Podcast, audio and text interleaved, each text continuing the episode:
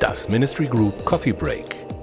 David Cummins und Andreas Ollmann von der Ministry Group lassen sich inspirieren. Rund um Transformation und die neue Arbeitswelt. In dieser ersten von zwei Folgen erklärt Fritz Wilmsen David die Paradoxa von Leadership. Diese Folge ist auf Englisch.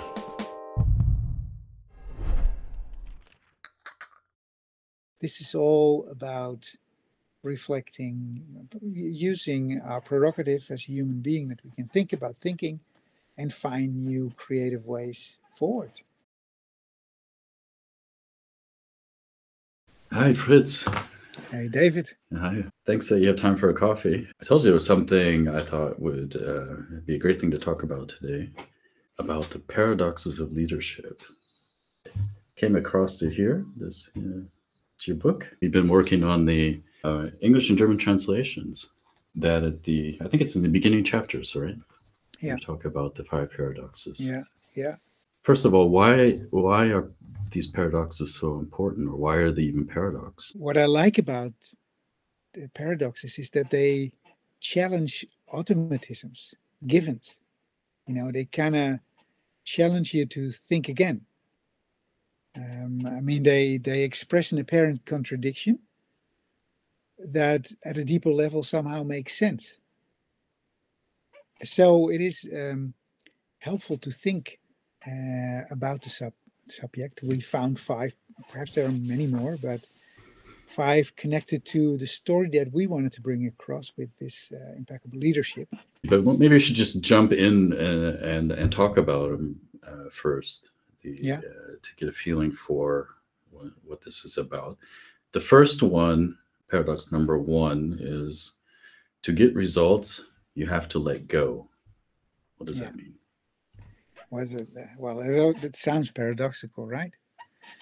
You know what we uh, discovered in our work when working with teams and organizations and, and leaders is that um, there is a tendency, of course, when you feel a responsibility to uh, bring a team to development and success, that you focus on results, and that becomes some kind of a demanding style in your communication as well.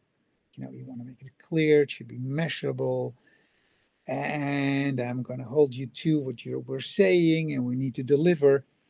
But when you solely focus on results, something gets lost during the course of action, and that is the connection. And the connection is something that you really need to have an, an ongoing success in the organization.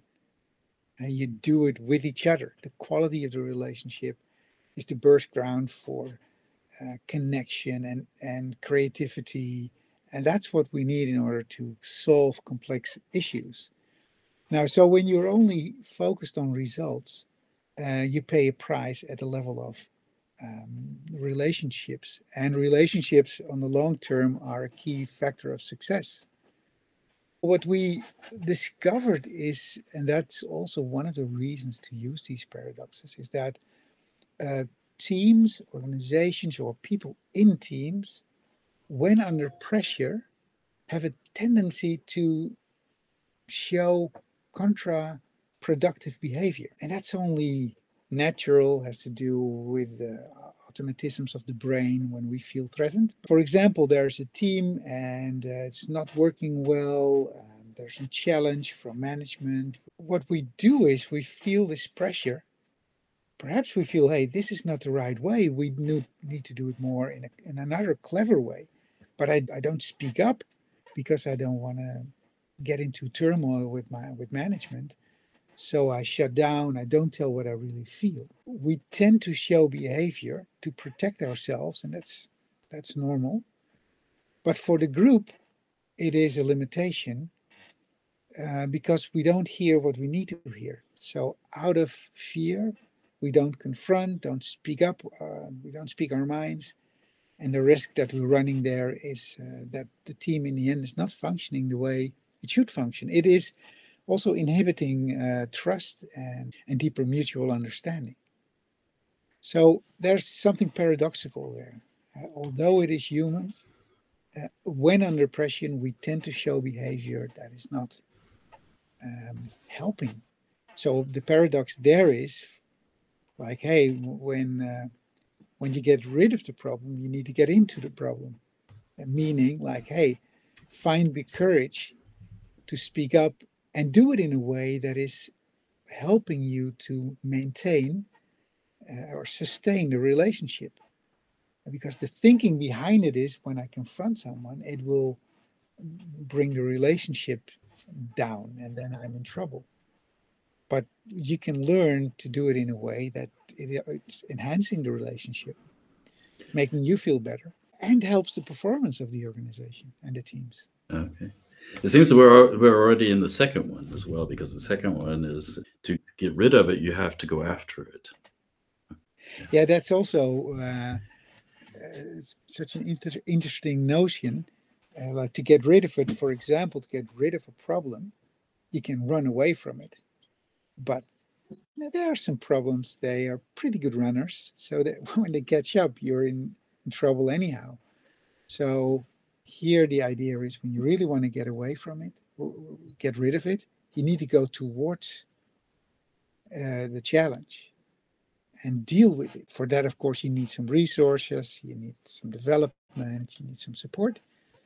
But um, it's just like also with with uh, with our health, you know, that like, oh gee, I feel something that's I hope it's okay. Well, it probably nothing, and don't go to the doctor and then in the end, most of the time, nothing is wrong. But there are some occasions that you better had gone to the doctor a little earlier.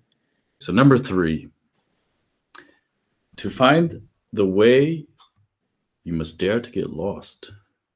Yeah. I like this one. Yeah, me too. But I don't really know why, but I like it a lot. What do you mean? You know, that's interesting because that's basically what it's all about. That to to discover new fields, to discover new trajectories forward, to bring the new into the world. We have we need to develop the courage to let go of knowing it all, to let go of uh, our tendency to control stuff. So we kind of need to develop our ability to to uh, relax within the tension and stay open and curious. Let go of control. So say for example say to the team well guys um, we get this week. Let's dive into it. Find out what you need. Use new pathways. Uh, so you are in this way uh, helping creativity to flourish for an expert who wants to have control, this is uh, quite a challenge because hey, that's so many time, so much time, so many people, uh, so much money, and I don't know what's coming out of there. Basically, it's all about trust the process. So it is a, a metaphor for uh, getting lost a little bit. It is it is um, not knowing that allows the new to arise. Sounds scary. poetic, right? sounds poetic, yes, but it sounds scary. and it sounds scary, of course. Yeah. yeah. Uh, trusting the process, I think, is is important, but it's very hard often to do, not to know what's yeah. that it's going to work. No. Gonna no. But it is helping to um, break the patterns of the same old, same old and uh, really um, can be very helpful to uh, to give an impulse to innovation. Well, we'll move on. Does it make Number sense? Four. Yeah. Well. Yeah. kind of. Yeah. Yes, on a deeper, deeper level, resonates. Yeah. But yeah. Uh, yeah. Yeah. Number four. Number four. Yeah. Number four to get out, you have to get in. Yeah. Yeah. Yes, this is um, a little bit similar like the one like when you want to get rid of it, you need to go towards it. Huh? Um, it is um, here. It, it is a paradox that has something to do with. Uh, suppose you manage a team, and you notice that there's some turmoil but there's a short time to market.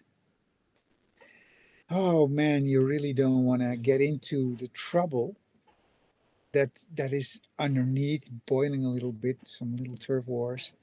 So you stay on the content level because you want to deliver, right? So the problem is that it will cost you something um, can mean that your staff is getting very unhappy and at the end of the project they'll leave or and then you have bigger problems so to get out of this also you really need to get in into the team and stop and reflect together for a moment like hey guys this is something is going on i'm a little uncomfortable about it shall we talk about it and find a way together to move on so let's start with what what's happening. How do you how do you guys feel and what do you need? Is it okay that we talk about it? So you you uh, organize some kind of a meeting or a moment to pause and reflect. So you get in the team uh, in order to get out with some new trajectories forward, but then uh, based on what you discussed in a dialogue with the team, enhancing um, I would say the the intention to lift each other instead of not trusting, stagnating in the end. It's hard yes. to to to it's hard to take the time because we have to like we have to do stuff. We have to get our get our stuff done. Um, but then on top of that, we're talking about all this messy relationship kind of stuff, and yes. um, yeah, you know, what people are going to think. Exactly. Yeah. And then uh, you know the trouble that you're in right now, and uh, that's kind of controllable. But when you open uh, the can of worms, how the, how the hell do I get them in there again? Eh? So that's the fear, of course. But uh, the, the thing is, there's something else in play um, at play as well, and that is that when when there's really trouble and it is um, under the surface boiling, gisting a little bit, the risk um, that you run is that it's really uh, um, killing motivation. You know, so you pay a price. And, you know, when you do this in a skilled way and, and invite people to think and take everything seriously and show your intention to really bring stuff further to the, to make it work for everyone, then this intention can do a lot of good. I, I, I, was I was thinking about the image of you know perhaps you know this uh, story about a little bird cage with a little door, and in the bird cage is a banana, you know, and then there's a monkey, and it grabs the banana, but he cannot pull his hand back, you know, and he he he will not let go. He so he will not have the banana, but you need to let go and find another way to kind of shake the, the, the bird cage in order for the banana to drop out. You know, it's all about think again. Uh, are there any, uh, other ways to uh, to have uh, to have it both? Number five. Number five. To move forward, you have to stand still. Yeah. Yeah, that's that's basically all about um, reflecting you know it's they all look alike a little bit. There are so many different examples and contexts that you can apply them but but this one is really about when you want to move forward then you really need to stand still like hey where am i? Is this still the right track? Is this the best track? How is my my automobile doing? Yeah this is all about having the courage to stop reflect on uh, behavior, what's working, what do we want to let go of, what do we do under pressure, what do we avoid, what does it all mean, what do we need to learn. This is all about reflecting, using our prerogative as a human being that we can think about thinking and find new creative ways forward. So you better stop because uh, while running, it's hard to reflect. Hey, Fritz, we're running out of time. What do you think if we continue this conversation and just put this into a different coffee break and go a little bit deeper. I can say something about the relationship with the model. Yeah. Yeah. Thank you. You're welcome. Das war die aktuelle Folge aus unserer Reihe Coffee Breaks. Andreas Ollmann und David Cummins von der Ministry Group diskutieren hier mit wechselnden Gästen die Herausforderungen im Kontext von New Work, digitaler Transformation und Leadership. Die Ministry Group berät Organisationen seit über 20 Jahren zu Aufgaben im Spannungsfeld zwischen Kommunikation, Technologie und Organisationsentwicklung. Mehr Infos gibt es auf ministrygroup.de.